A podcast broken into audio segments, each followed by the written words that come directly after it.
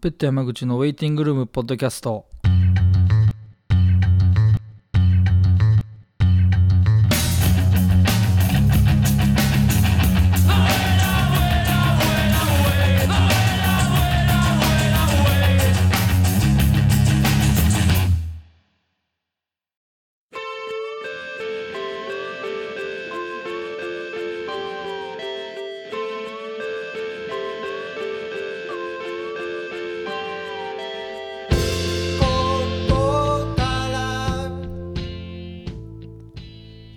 ベッド山口の Waiting Room ポッドキャスト第26回になります、えー、ちょっと前回は、えー、 LOSTAGE の五味さんと、えー、ペイントボックスのサモン君杉田君を招いて、えー、生活の10月の20年23にある LOSTAGE プレゼント生活に対す関するちょっとこう3人の対談みたいなものを、えー、お送りして、まあ、前編という形でお送りして、えっと、後編もあのそろそろアップしようと思ってるんですけど、えー、その前にですね、ちょっと間1回挟むような形で、えー、第26回はですね、今後ろでも流れてるんですけども、えー、パーフェクトライフから、え東京のパーフェクトライフから、えボーカルの板垣周平氏を招いてですね、え新作に関するちょっと内容をお送りできたらなということになりました。えー、というのも、パーフェクトライフが2016年の、えー、今年の10月12日に、新作カラー印刷のお化け。これセカンドアルバムなんですけどもリリースすることになりましてこちらまた非常に素晴らしいアルバム内容になってるんであのちょっとこれに関してしっかりあの皆さんに知っていただきたいなという思いも込めて、えお送りします。でですね、えっと、対談は、実はあの以前にも1回、去年の年末に、えー、ベッドとパーフェクトライフがツーマンライブ、東京のワープでやらせてもらった時に、ちょっと1回収録したこともあったんですけど、まあ、ちょっとタイミング的に、えー、その時はちょっとリリースとかもなくて、ちょっと僕の方も、ちょっとバタバタしてしまって先延ばしになってしまってっていうのがあったんでちょっと改めて仕切り直し今回新作リリースに伴ってやることになりました。でまああの1対1で、まあ、板垣さん今長野の方に住まれてますんで、まあ、1対1でスカイプで、えー、お送りしてもよかったんですけども、まあ、せっかくなんでということで、えー、パーフェクトライフのことを、まあ、非常に大好きな、えー、このポッドキャストにも出演してくれたことのある、えー、マイ X のヤングパカパカこと、えー、古高君にも一緒に参加してもらって3人で、えーまあ、定談っていうんですかねの形でお送りするという形を取らせていただきました。で、えー、パーフェクトライフのセカンドアルバムなんですけど10月12日にまあリリースになってその後レコ初ツアーが何箇所かあるんですけどそのうちの12月の17日という日がですね京都のアバンギルドでやるんですけどこれがあの今回この対談にも参加してくれた、えー、MyX と一緒に、えー、ベッドと MyX の共同企画っていう形で、えー、行います。で、アバンギルドでレコ発3マンじゃなくてもう一バンド、4バンドでやるんで、ちょっともう一バンドはもう間もなく発表しようかなと思ってるんですけど、えー、まあそのレコ発のね、あの、共同企画っていうのもやるので、まあこの3人でやれたらいいんじゃないかなということで、えー、対談をお送りしたいと思います。で、まあ、先ちょっとインフォで言っちゃうと、えっ、ー、と、さっきちょらっと言ったんですけど、10月の2日に、えー、レコ発で、えー、シェルターでワンマンがさっきあるんですよね、パーライの。で、これが一応先行レコ発みたいな形で、この日から、えー、まあ、10日早いんですけど、えー、アルバムを売るということになってますんで、えー、ぜひですね、これをもし聞いて気になった方は、このワンマンライブ、ぜひ足を運んでもらえたらなと思ってます。アルバムはですね、えっと、CD ではなくて、えー、基本的にアナログですね。アナログの中に同じ内容の CD が付属するっていう形での、えー、リリースということに聞いてますんで、まあね、あのー、かなりこう、所有欲をくすぐるというか、アナログのどずっしりした感じで面白いんじゃないかなと思うので LP ですね、えー、ぜひ皆さんチェックしてもらえたらなと思います。じゃあ、あの早速対談の方に入っていきたいと思いますので、えー、聞いてみてください。どうぞ。じゃあ改めて、えーはい、よろしくお願いします。えっ、と、じゃあ自己紹介ちょっと一応お願いしてもいいですか？はい。パーフェクトライフというバンドの板垣周平と申します。今日は、えー、よろしくお願いします。お願いします。まあ、あの板垣さんとはあの以前も実はもうやがて1年近く前になるんですけど、一回収録させてもらったことがあったんですけど。やったね、そういえばね。そうですよね。まあ、ツーマンやる直前ぐらいに。あれな、なんでダメになったの？なんかちょすいません僕がちょっともうバタバタしすぎてしまって編集のタイミングを逃してしまって非常に情けないあことになってしまってちょっとお時間いただいたでもそういう理由ならよかった。なんかもっとやばい理由が。いやもう全然そんなことないんですけどねあ、本当。でまああのあのツーマンは無事終了しましたんで結果そうだね。うん。でまあであればまあ次ちょっとちゃんとしたタイミングで、もう一回やれたらなっていうことで、うんあ。のでまあ今日はちょっとそのパーフェクトライフのあの、まあ、無類のパーフェクトライフ好きの一人でもある、あうん。のまあフルまあ、マイ X の古高君ヤングパカパカこと古高君もちょっとぜひ来たいということで、隣に、うん。はい、隣にい来てらっしゃいますね、今。はい、あの定談方式 3, 三三人ではい。やるということにさせていただいてますんで、わかりまお願いす。します。はい、お願いします。でえっと、一応まあ先にそのインフォ的なことを言ってしまうと、うん。えー今年の2016年の10月の12日に、はい。えーパーフェクトライフの2枚目のセカンドアルバムがうん。発売が決定ということで今すでにもうニュースも出てますけど、はい。えーですね待望のでこれがあったので、まあ、ちょっとこれに関する話なんかも含めて今日は聞いていけたらなと思ってるわけなん、もうですけどそこを中心にお願いします。はい。であのまあいきなりなんですけどこのセカンドアルバム、まあ、2年ぶりということで、うん。あの出るわけなんですけどうん。こうパーフェクトライフがその、まあ、僕らその去年その12月にツーマンやらせてもらったタイミングで、うん。もうあのその時ほとんどほぼほぼというか全部ですかねこの曲、うん新曲オンリーのセットでやられてて、うん。っていうもう結構だから曲は前もう前かなり前から構想というか曲自体はできてたって感じなんですか？そうだね。うん。前のアルバム出した後ぐらいから、まあ順調に、まあ毎回そうだけど倍、倍ぐらいかな。だから今回8曲入ってるから倍の16曲ぐらいは結構バンドでいいところまで作って、はいはいはいそこからまあ半分ぐらいに絞自然と絞られていって、で、年末にはもうレコーディング。まあでも途中キーボード抜け、キーボードのメンバーが抜けるあったから、そそのとキーボードも入って3、4曲できてたから、それはリアレンジとかしてっていう感じで。まあでも、順調にっていう感じで。そのその、まあ、16曲ぐらいこう作って、うん。まあ、絞り込んでいくその作業の時に、うん。もうやっぱりこのアルバムのコン,、まあ、コンセプトというか流れとかまあ曲数も含めて、とかっていうのはもうやっぱり板垣さんの中にはあったってことですか？もうこういうふうにしたいなとか。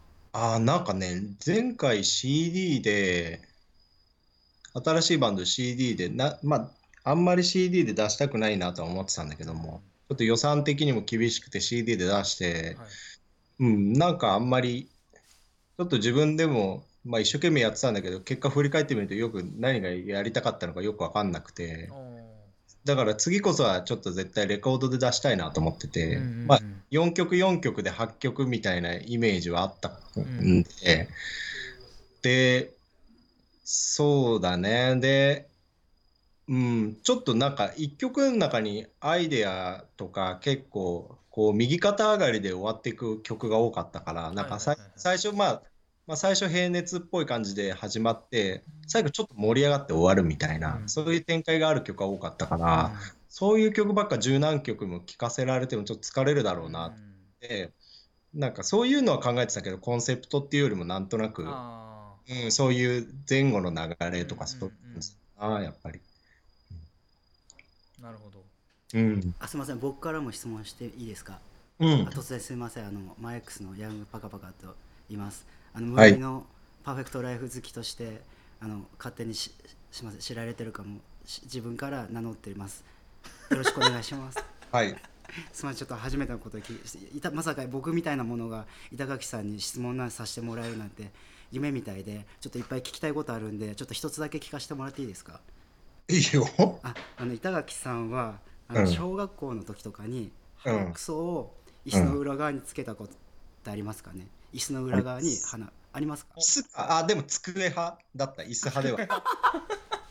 よかったです。これでまたちょっとパーフェクトライフのことをよりよく聞けるようになったと思うんで。ああ、以上です。すみません。ディティール、ディティール大事だと思います。あありがとうごまざいます。机派だ。机派ってことですね。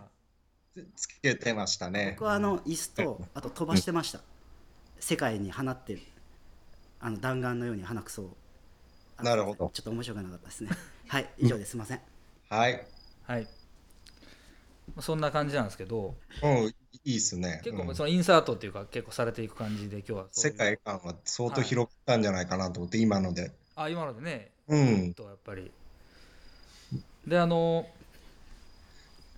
よまあ8曲っていう結構板垣さん、まあ、あの話よくされるんですけど、はい。あのアルバムのサイズ感みたいなこととかって結構言うじゃないですか、はいはい。まあ、A 面 B 面やっぱアナログありきのものと。前の時もちらっと僕そういう話聞いたことあって。うんうん。そのまあ46分ぐらいであったりとか、うんその A 面 B 面、まあ、うん。4曲ずつだったりとかっていうのとかあってそのやっぱアナログで今回まあアナログでリリースされるということで、もう基本だからあれそのな基本はもうアナログでリリースでそこに同じ内容の CD がついてくるってことで普通に CD としての販売はもうないってことですね CD としての販売ございません。なし配信的なああいうのもなしあ、うん配と、信は万が一売り切れたらバンドキャンプで配信します。なるほどなるほど、うんとりあえずじゃあとりあえずはもうまずはアナログでバンと出てそうですね。うんそれで聞くってことですよね、そうだね。ううんん。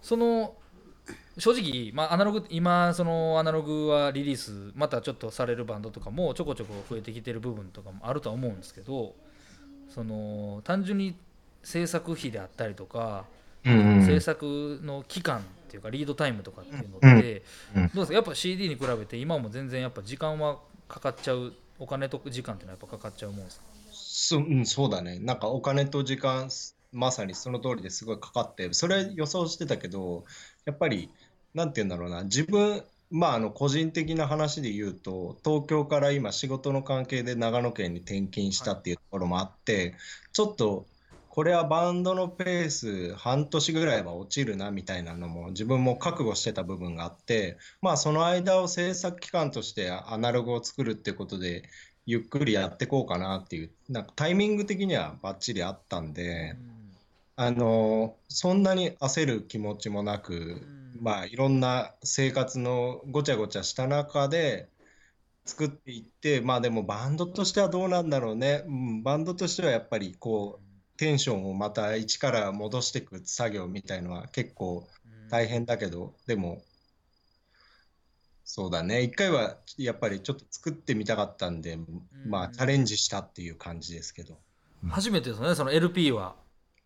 そうだね、そう7インチは前の WeAreX クラブね。の時に、えっと、あ、今日も T シャツ着てくれてるけど、はい。ね、懐かしい T シャツを。それ。微、妙にこうプリントがちょっと下の方にあるっていうそうそうそう、そのこだわりにねね。気づいてくれた人は嬉しいです。そう、そうでも、そうだね、7インチは前のバンドで出してたから、うん今回ね、アナログやってみたいなと思って、やっうんたけど、恐怖心しかないですけどね、今。だからそのツイッターとかでもちょろっと書いてましたけどその、うん。要はプレスした枚数全部売り切れても、うん。もう赤字うん。は確定してるってことですよね、そう、それ本当に冗談でもなんでもなく、そうですね。ででも赤字。で、なんか、驚異的になんか前のバンドから今のバンドになって、驚異的にマーチャンダイズとか売れなくて、T シャツ。マジですか？うん、結構強烈に売れなくて、だから今回のツアーでその T シャツとか本当今までの調子で売れなかったら結構もう活動できない レベルぐらいの負債を負うことはそもう確定してるっていうところ。じゃあちょっとそこだってそのアルバムの赤字分はやっぱりそういうライブの物販とかである程度こう補っていかないとしんどそいうですもんね実う、際そう、そうなの。だからまあ、だからあれ、ぐっちゃんとかも見てくれたかもしれないけど、まあ苦肉の策でもないけど、前のやってたバンドのバンドキャンプとかを立ち上げて、はいはい前のバンドの音源の在庫を全部合わせると1700枚ぐらいあるから、はいはいはいはい。それを売っていって、なんとか資金繰りしないと、本当に首が回らないっていう状態で、うん、そう、そういうシビアな現実の中、いい曲が生まれればいいかなと思ってやってるうん感じですけどね。うん。すいません。板垣さんは神を信じますか？何？神？神を信じますか？神、ビーチボーイズが歌う神は信じます。ありがとうございます。ね、この結果俺が滑った感じになるのかな全然いい感じですよでもトータルですごい今いい流れになってるんでタイミングがやっぱいいよね。古高君。ああの僕今会話全然聞いてないです。そのいつ言おうかってことしか考えてないんで、ど素人だね、それね。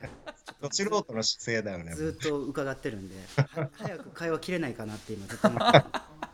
シーンとす早くしないかあな。間を待ってた間を待ってるんで、ちょっと作ってください。積極的に。あわかったまあ、あ分かった分かはいった。はい。すいません。であとそのまあ板垣さんとまあ今日来てるそのヤングパカパカとのつつながりで言うと、まあ、これちょっと、あのアルバムと関係ない話に若干なっちゃうんですけど、うんあのライブエイジっていうあのサイトが最近オープンしてあの矢田氏がやってる矢田し矢田氏であったりとかいろんな方がやられてるそこであのまあ日日記を板垣さん書かれてるじゃないですか。はいはいはい。うん。でまあそのヤングパカパカ氏はそのコラムを連載していて、うんでまあそんなねつながりもあったりするわけなんですけどうん。で、うんあ、のまあその板垣さんのその日記の連載を、まあ、まだちょっと2回分だけですけど、うん読ん。でいくとまあその板垣さんは長野県の方に移住されましてうん。いつぐらいですか行かれたんってもう今年のえっ、と、今年の、今年の1月です。1月。そうですね、うん。だから去年僕らつまやらせてもらった時にもうもうじき引っ越しの準備をしてるみたいな話を多分してたような気がするんですそうそうそう。あの時、まあね。うん。行く直前だったね、あの時。はいはいはい。そっからこう、まあ、引っ越して、うん。でまあ他にも日記読んでたらその入籍もされて8月の終わりには、おめでとうございます、ありがとうございます。はい。結構そのそういう変化っていうのもあるじゃないですか。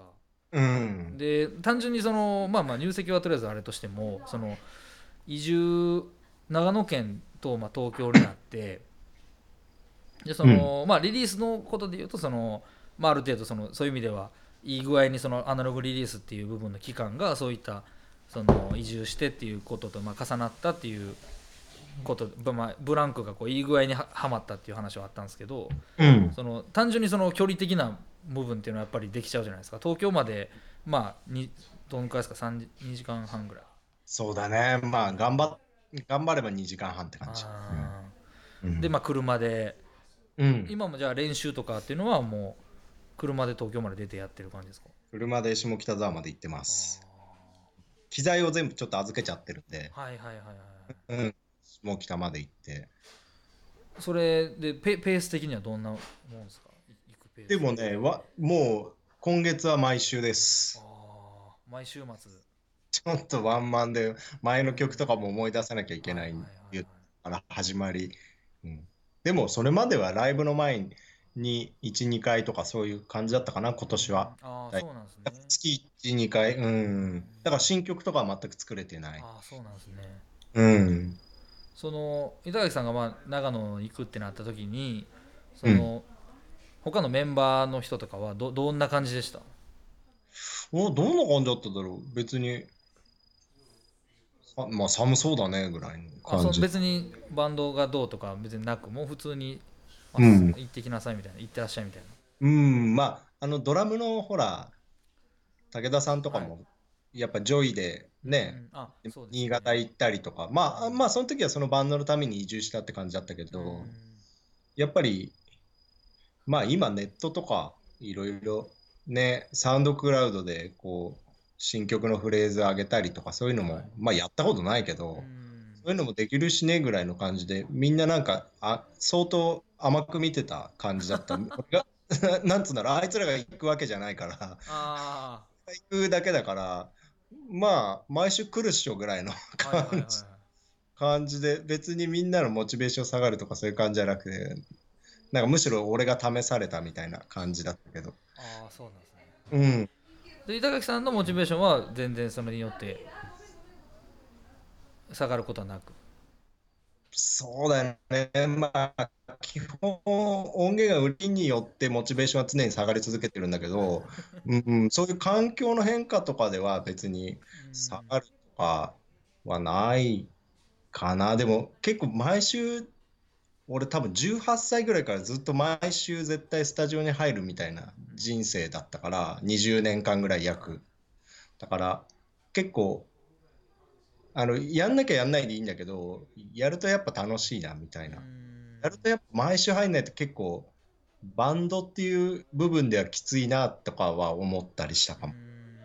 思ったより月1とかだと、なんか取り取り戻す手前ぐらいで終わりみたいな、これじゃ前には進まないよなとは今思ってて、そこは、でも環境的には慣れてきたから、はいはいはい。まあ。別に毎週でも各週でも帰帰ってやろうかなみたいな気持ち。そうなんですね。あすいません。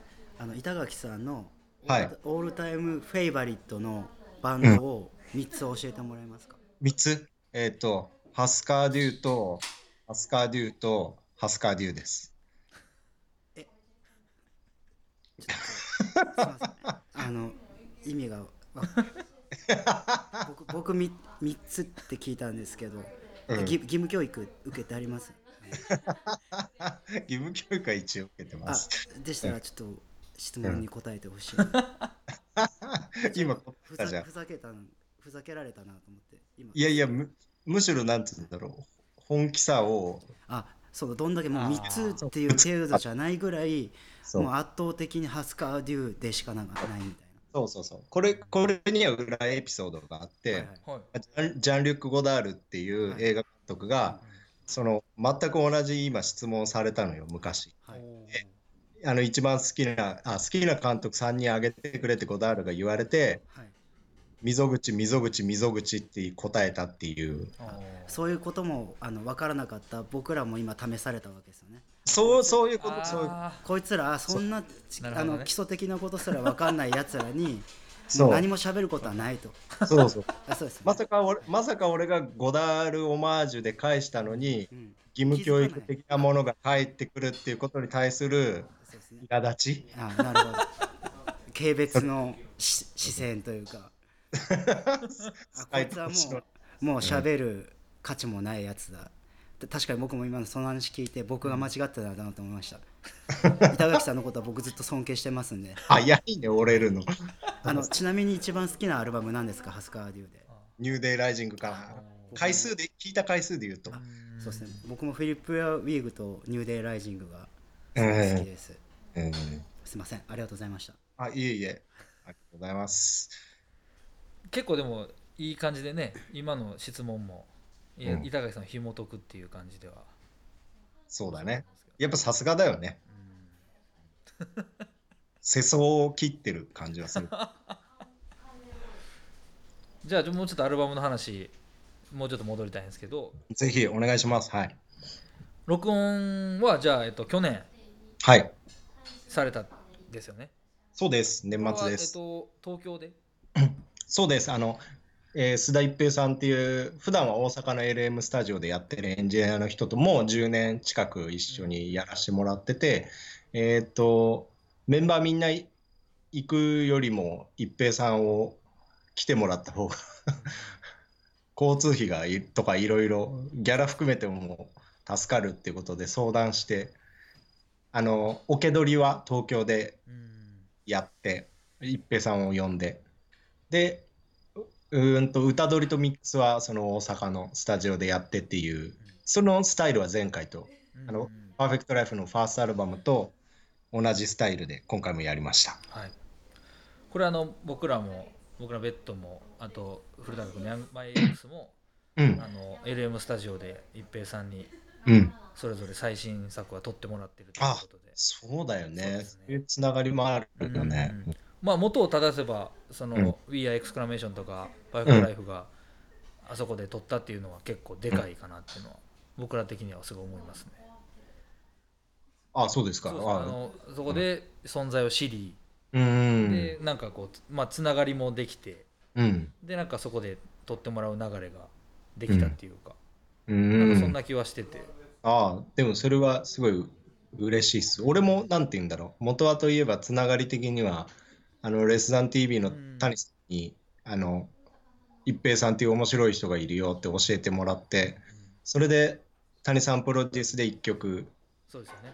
うん、撮った時が出会いだったから、なんかそうやってつながっていくといい、いい感じで、面うん白い。うん。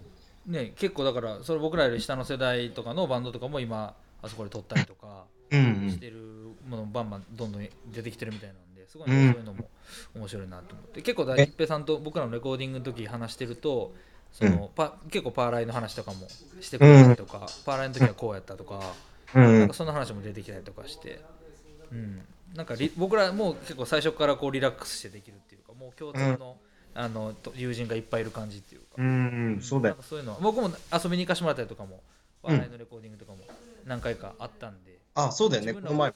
そうですね、やる前からもうあの面識があるみたいなう感じだんったん。で、なんかすごいやりやすかったですけどね。そうだそうだ。なんかうちら撮ってる、お俺たちがミックスしてる時も、なんかそのブースの横にマンチェスタースクールのギターアンプとかが置いてあったりとあかして、あはいはいはい。なんかみんなこう同じ時期にいろんなバンドがうん撮ってるなみたいなの楽しいよね、なんかうん。そういううあすいません僕質問いいですか？はい。えっと山田邦子さんの話をちょっとあの邦ちゃんの山田かつてないテレビうん、見てました、うん、何回かは。あわかりました、うん。大丈夫です。あすみません話。ああ、ごめんごめん。あああ僕はちょっと今もうなかった僕今。その僕の中。であ今うん。腑に落ちたんで、あ。あやっぱその国ちゃん的なニュアンスがやっぱ曲にも出てるなって。あすみません。思ってないです。ごめんなさい。ちょっと板垣さん笑ってくださいよ。もっと。顔がこわばってますよ。今すごい爆笑なところなんでもう聞いてる人今全員笑ってると思います。面白すぎてあまりにも。みんな聞いてる人はほとんど山田邦子全員好きだと思うんで今このポッドキャストを聞いてくれてる人は。だから今お互いにとってすごい得です。この会話できたことは。はい以上です。すいませんでした。はいちょっと続けていけば、じゃあもう一個。すいませんちょっと僕もああのちょっと山田かつてないテレビって言いたすぎただけだったんで。そこはフレーズやっぱすいません。ありきの。それそれだけで言って一番多分板垣さんは嫌いなタイプだと思うんですけど。そんなあたこいつ頭悪いなき死ねって今思ってるんかな。ゴダールの引用すら分かんなかった。やつが義な。そこ引っかかってるやん、結構。僕これちょっと寝れないと思います今日。ツイッターとかめっちゃ書きますし僕はクソだって、はいえ、またちょっとはい、まだありが話にじゃあ、あの、アルバムなんですけど、とう。うん。まあ、あの、ちょっと先に聞かせていただきまして、うん、うん。まあ、ライブで、まあ、僕らはその、アルバムの曲をバッてやるライブとかも一緒にやらせてもらったりとかもあったんで、うん、もうライブで聴いてた曲が結構バーって出てくるっていう感じではあったんですけど、うん。あのパッと一丁まず最初聞いた時に、うん。で結構そのどういうんですかねあのギターサウンドが、うん。まあ、ライブ見た時も思ったんですけど ちょっとこうあのどういうんですかね。なんちょっとこう複雑になってるというか,、うん、うん。なんかそういう印象があったんですよ。まず、まあ、サウンド的なことで言うと、うん。こう鳴りとかも絡みも含めて、う。うんん、でなんかそのすごい複雑性を帯びてるというか。うん。なんかそういうのがすごい思ってだからこうパッて聞いた時に結構その、さまあ、サイケデリックとまではいかないんですけど、うちょっん。とこう一聴しただけでは何が起こってるかがうん。一瞬では理解できない感じというか、特になんか1曲目をなんか意図的にうんうん。そういう雰囲気に持ってってるとすら感じるうというか、ん初めた瞬間うん何かちょっとよくわからうんないというか、うんそれが音響的にもあんまり聞いたことがないような音がバッてなってちょっと戸惑ってるところに2曲目ですっとこう、うん。パーフェクトライフ、まあ、ちょっと今までの路線に近い音楽が鳴るっていうのが、そのアルバムの構成的にも面白くてうん。かっこいいなと思ったんですけど、普通のこと言っちゃったじゃん。いやちょっともうネタが尽きたんで。ここからちょっとここからちょっと真面目な話が出てくる。本当。あ言うてるあ間に板垣周平さんからの違反荷物が。それ今、それ今フライヤー届いたでしょ。そう、今さっきさっきのピンポンで多分今届いただろうなと。そうですね。すみません、お願いします。ありがとうございます、で、えーっと、な何の話？あ、そう、うん。今回1曲目が、なんか、まあ、毎回、なんかどうせ、なんかやる、アルバムとかやるんなら、なんか自分、どんなに滑っても自分の中でチャレンジしたいなっていうのがあって、なんか同じ始まりに今まで自分が作ってきたアルバムとかしたくなくてで今回すげえちっちゃい音でまあなんか思ったのはなんかウェディングプレゼントっていうバンドのシーモンスターズっていう、まあ、アルビニがプロデュースしたアルバムがあってそれの1曲目もうむちゃんこちっちゃい音で始まってでいきなりバーンってでかくなるみたいなすごいあざといアルバムででそういうのすげえ死ぬほどダサいなって思ってたんだけどちょっと今回1曲目ああいう曲ってなるってなった時にちょっとやってみたいなと思ってで結構ギターのフィードバックとかもたくさん入れてだから結構1曲目のそのサイケデリックな雰囲気みたいのが結構アルバム全体のトーンを意外と決めちゃったのは良し悪しかなっていう気もするんだけ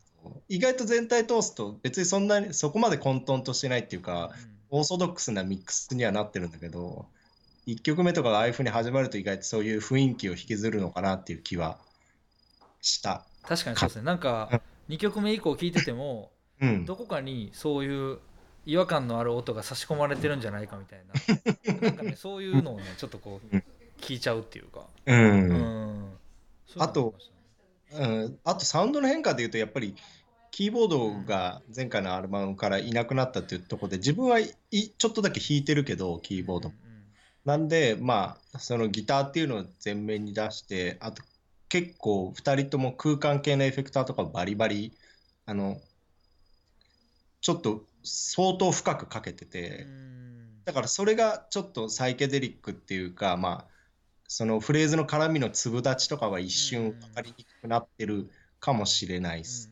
うん、もうそれもう鳥音の時点でそういうふうにライブと同じぐらいライブ以上にガンガンかけてたからミックスでわざとそういう空間の処理をしたっていうことでもないんだけど。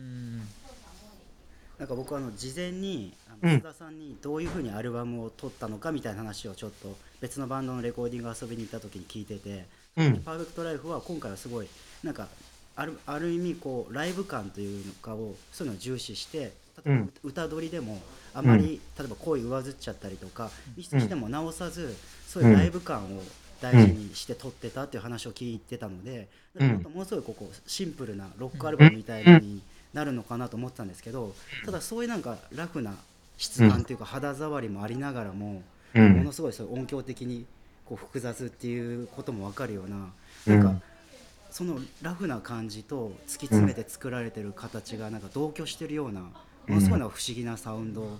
で僕すごいかっこいいと思ったんですけどどこまでこう狙ってたのかなそのラフな感じと、ある意味つく作り込まれるそのミックスだったりとか音響のうんうん、ああそうだね。でもそうなんかライブやっぱ4人になってバーってこうアンプの音量とかもまた上げてわーってやってるっていうところを一番出したかったんだけど、やっぱなんかこう、多分それはメンバーっていうよりも俺の性分というか、ミックス頑張ってなんか曲、かっこいい曲っていうか、曲のいいところをみんなにも聴いてもらいたいなとかって頑張ると、なんかああいう意味不明、意味不明っていうかそういう、なんかかっこよさをなんか追求していくとなんかしょぼしょぼさにつながっちゃうみたいなところなくあるかもしれないですね。多分鳥音のままあのそのまま普通に何も意見も挟まずに淡々とミックスしていったら多分すげえライブ感のある勢いのある音源になってたと思うんだけどなんかやっぱミックスでちょっとあここをちょっとだけとかそういうのを繰り返していくと謎な雰囲気に仕上がっちゃうの。でもそれは分かんない。なんか自分がここがいいなっていうのを積み重ねてるだけだから何かを狙ってるとかではないんでちょっと難しいとこだけど、うん、それってやっぱこう聴いてきた音楽のそのルーツっていうのも、うん、自分の中で意識の中に例えば SST とかそういう普通のロック的なものから言うと、ちょっと音が小さかったりとかしょぼって言われてるのを愛聴してきたっていうところもやっぱ自分の中であそういうのが好きだからなみたいなのもあるんですかね。あるかもしんない。わかんないけどうん。そうかもね。やっぱなんか違和感みたいのがすごい大事だなと思ってて一回聞いた時はみたいな感じで1ヶ月2ヶ月ぐらい寝かしてでも当時ってやっぱネットとかじゃなくてちゃんと CD で持ってたから忘れた頃に、あ、そういえばこれ名盤って呼ばれてたけど、クソしょぼかったなと思って、聞き返したら、なんかスイッチ入ってる。すげえ、実はすげえかっこいいし、音量上げたら全然しょぼくないし、すげえドラムとかもいい音で取れてんな、みたいな、やっぱそういう体験、自分のリスナーとしての体験が結構積み重なってる部分は、自分も音楽作る時には頑張ろうかなっていうところになっかもしれない。なんかそこと自分の体験と自分のバンドの音源は全く別物ですって割り切れないところはまあ自主だし好きでやってんだし好きなようにやらせてくれよっていう当然みんなに聞いてもらいたいって気持ちもあるけど好きに好きに自分がかっこいいと思う仕上がりにしたいなみたいな気持ちの方がやっぱ強いのかもね。なんかやっぱ We Are の特にラストアルバムとかパーフェクトライフ聞くと、うん、そういうなんか意識された音量の小ささってわけじゃないと思うんですけどむしろ他のバンドの過剰な音圧の上げ方と、うん、まさに今言ってたみたいなボリュームを上げればいいだけっていうところにハッとさせられるっていうか、毎回例えば音量を同じ音量で他のバンドと同じく「パーフェクトライフとか「We Are」のラストアルバムとかあの聞くと多分音量的には小さいけれど、その音量の小ささの中に詰まってる情報量っていうかもよりなんかこう音圧上げないことである大切なものが含まれてるような気がして、うん、それが僕はすごいなんか感動するというか、うん、すみませんなんか今質問というかあの気持ちをちょっと言っちゃいました。いやいやありがとうございます。うん、でも嬉しいです。なんかそういうふうにそれをやりたいっていう。うん、やっぱそれかなり意識してっていうところもあるんだなっていうのが今聞いて。うん。でも究極言っちゃえば好みの問題かもしれないしね。うん。まあでもなんかその結構そういうこだわりっていうのはなんかまあ感じれる人は感じれるっていうか、うん、その例えばもう僕なんか車で聞いてるんですけどね、まあ、もらった CD は。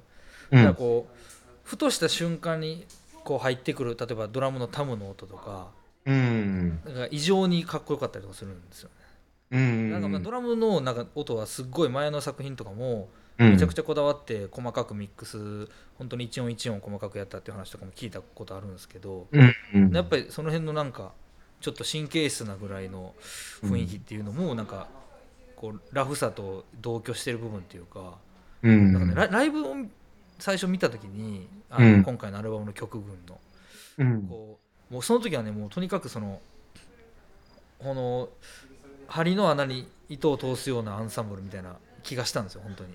うん。なんかもうもうえげつないぐらい練り練り込まれたこう一本ピーンと張り詰めた空気みたいな。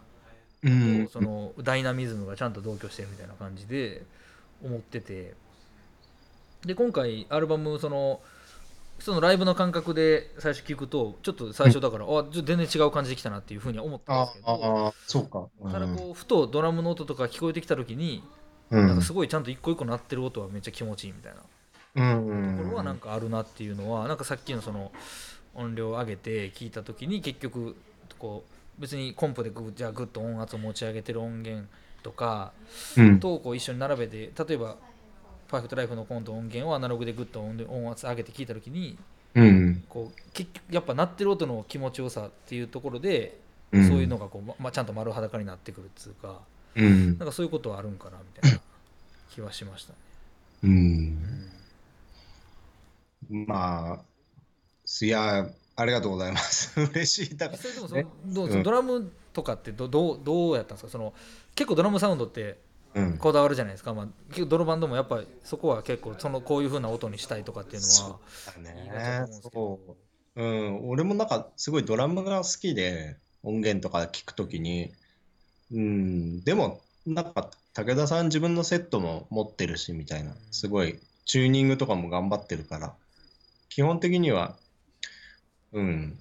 でも、なんか、一平さんと楽しくやってるって感じで、うん、結構そのミックスで、ミックスでできるだけなんか俺 EQ したくないっていう気持ちがあるあるから、もうトリオットの時点で、まあ余韻とかもできるだけもっとミュートしようかとかする。まあそんな普通のバンドがやってる程度のことだと思うけどね。だから、あやっぱアレンジがやっぱ抜き差しみたいのが、やっぱ俺とギターのトール君とかすごいこう出たり入ったりみたいなのが好きだから、そうするとやっぱこうヒュッとギターが止まってドラムが鳴る気持ちよさみたいのをは今回のアルバムで結構その抜き差しみたいの結構ミックスではこだわったからそのリズム隊と歌だけんとこドラムすごいかっこいいなとかベースかっこいいなみたいなもう聞こえるようにはなってるから、うん、でもライブとの差は自分たちのライブ見たことないからちょっとそこは分かんないけど。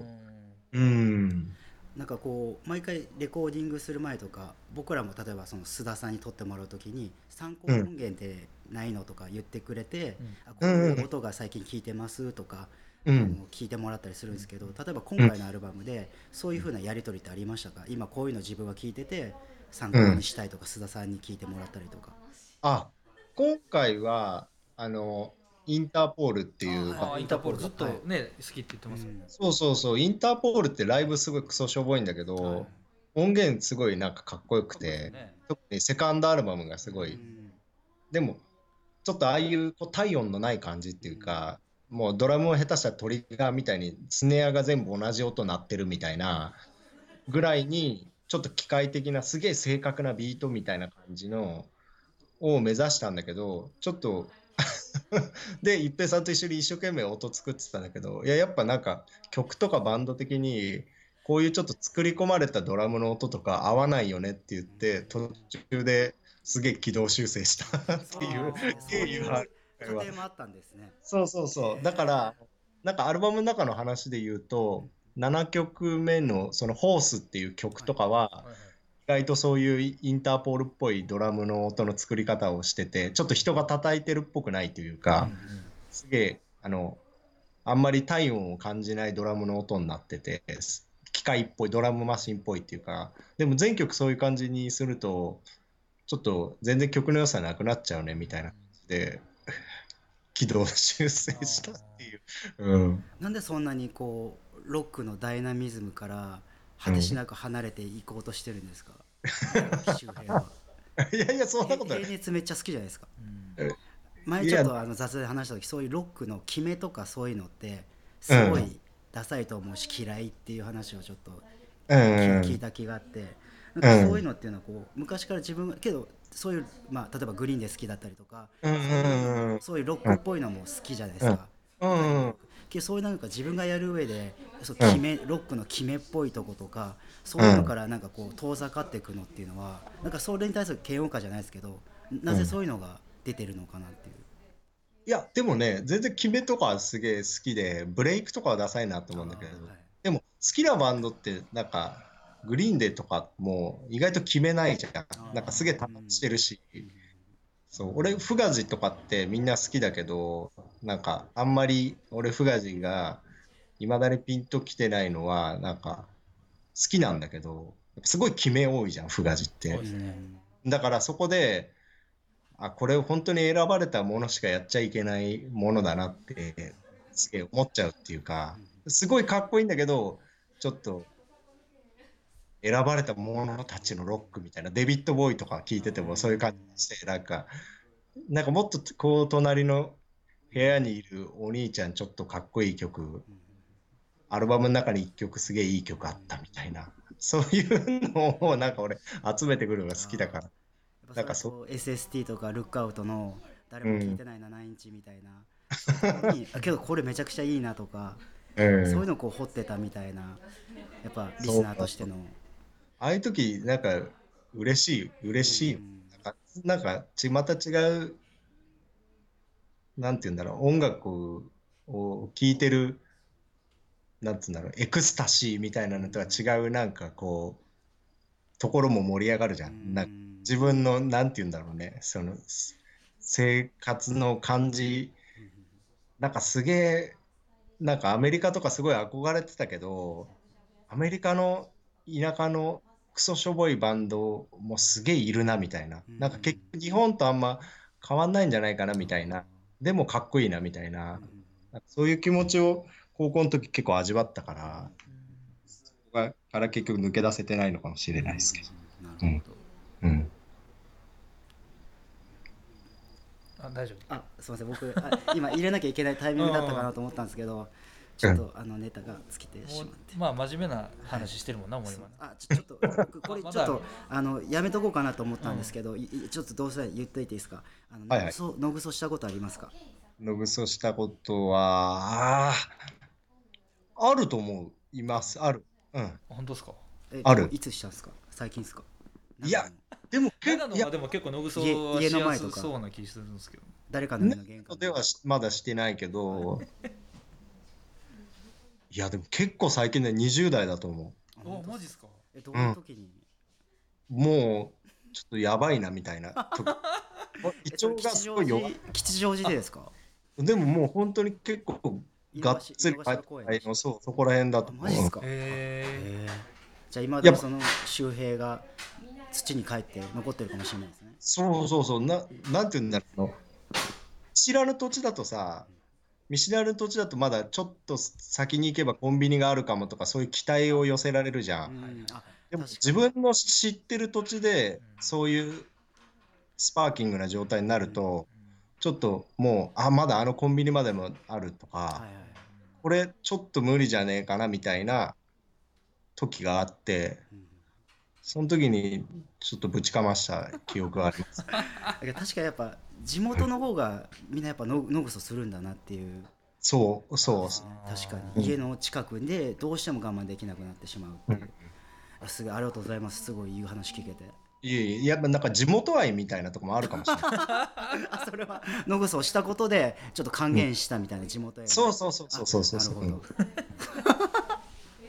よかった。僕も本当あーいい。聞きたいことすべて聞けましたよ、ね本当に。もうこれ今後板垣さんと話さなくてもいいかなぐらい。今日はもうすべて全部。全部聞けました。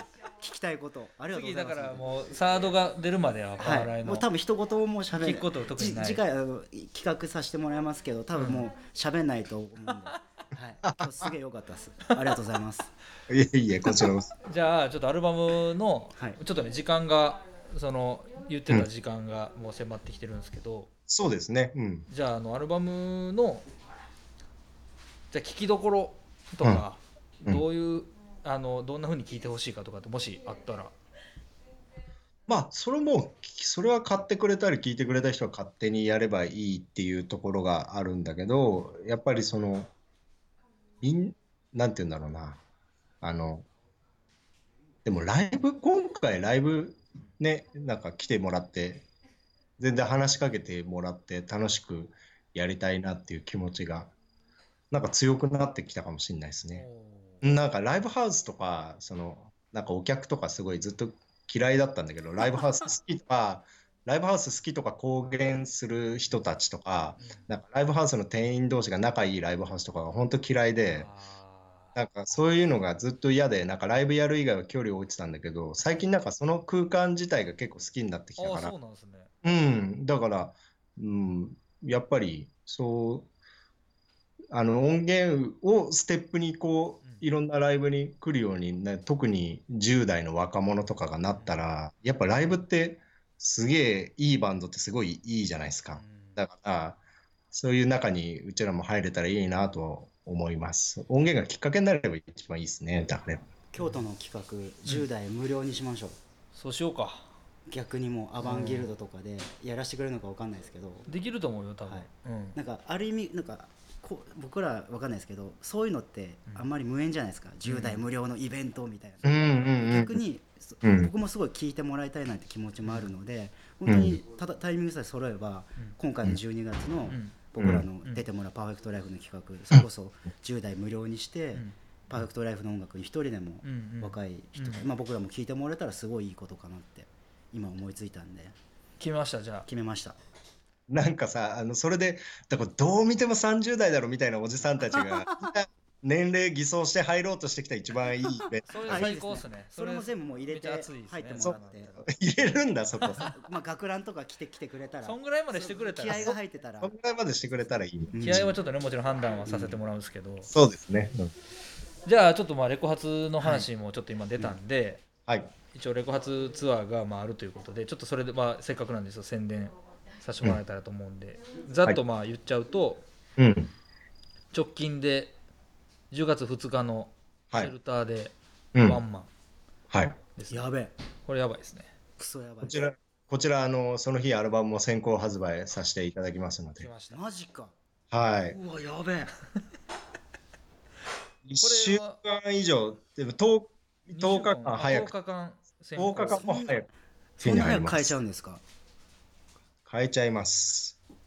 しかも最高のライブをワンマンでたっぷり見て味わえてかつアルバムまで変えてしまう。そう。こんなイベントあります？この世いにやーすごいね。うわこれ行くわ。絶対僕だって行きます。本当に。もう駆けつけますわ。京都から。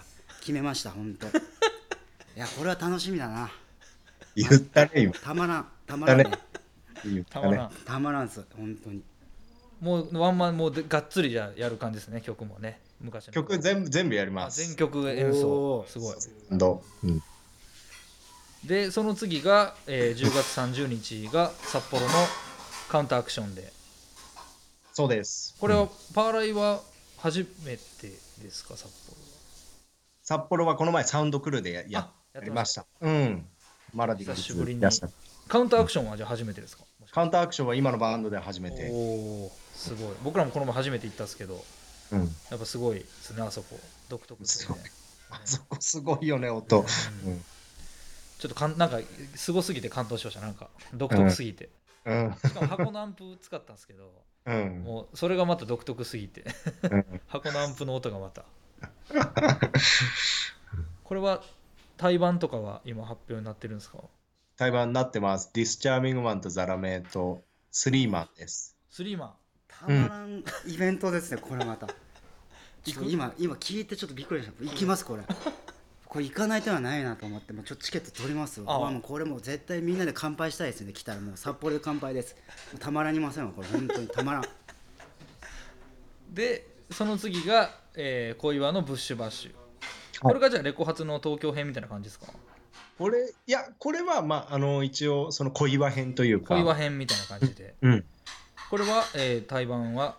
ハーピアノと、えっ、と、前ドッポってバンドやってた橋本くんと、はい。まあみんな CD を出すってことで、あ。まあうちらレコードだけど、全員レコ発みたいな。うん、だからこれはトリプルレコ発っていう感じ。そう。なんですね。うん、うん。なるほど。おおすごいですね。これはもうちょっとこれはちょっとやめときます。いやこれ行きますよ。僕もう絶対楽しみにしてます2ヶ月連続で東京行ってなるほど。これはじゃあトリプルレコ発ででその次が12月10日に梅田ハードレイン、そうだね。うん。はいこれは？これはトドルとカードとやって、トドルのレコ発も兼ねてって感じで。こ。れじゃあダブルレコ発ですね。そうだね。だだから武田さんがちょっとダブルヘッダーって感じ。そうっすね。じゃあスリーマンのうち2バンドで武田さんが叩くみたいなうん。感じで。カードも叩いたらねあすいません。どうせならね、そう、どいやああ乗っかってくれ。ない話じゃないそうですよね、ん。もうそういうこともある今のかもしれない流れやったら入れ替えもね、転換も楽だしね。楽ですもんね。もうドラム置きっぱでずっとね。うん。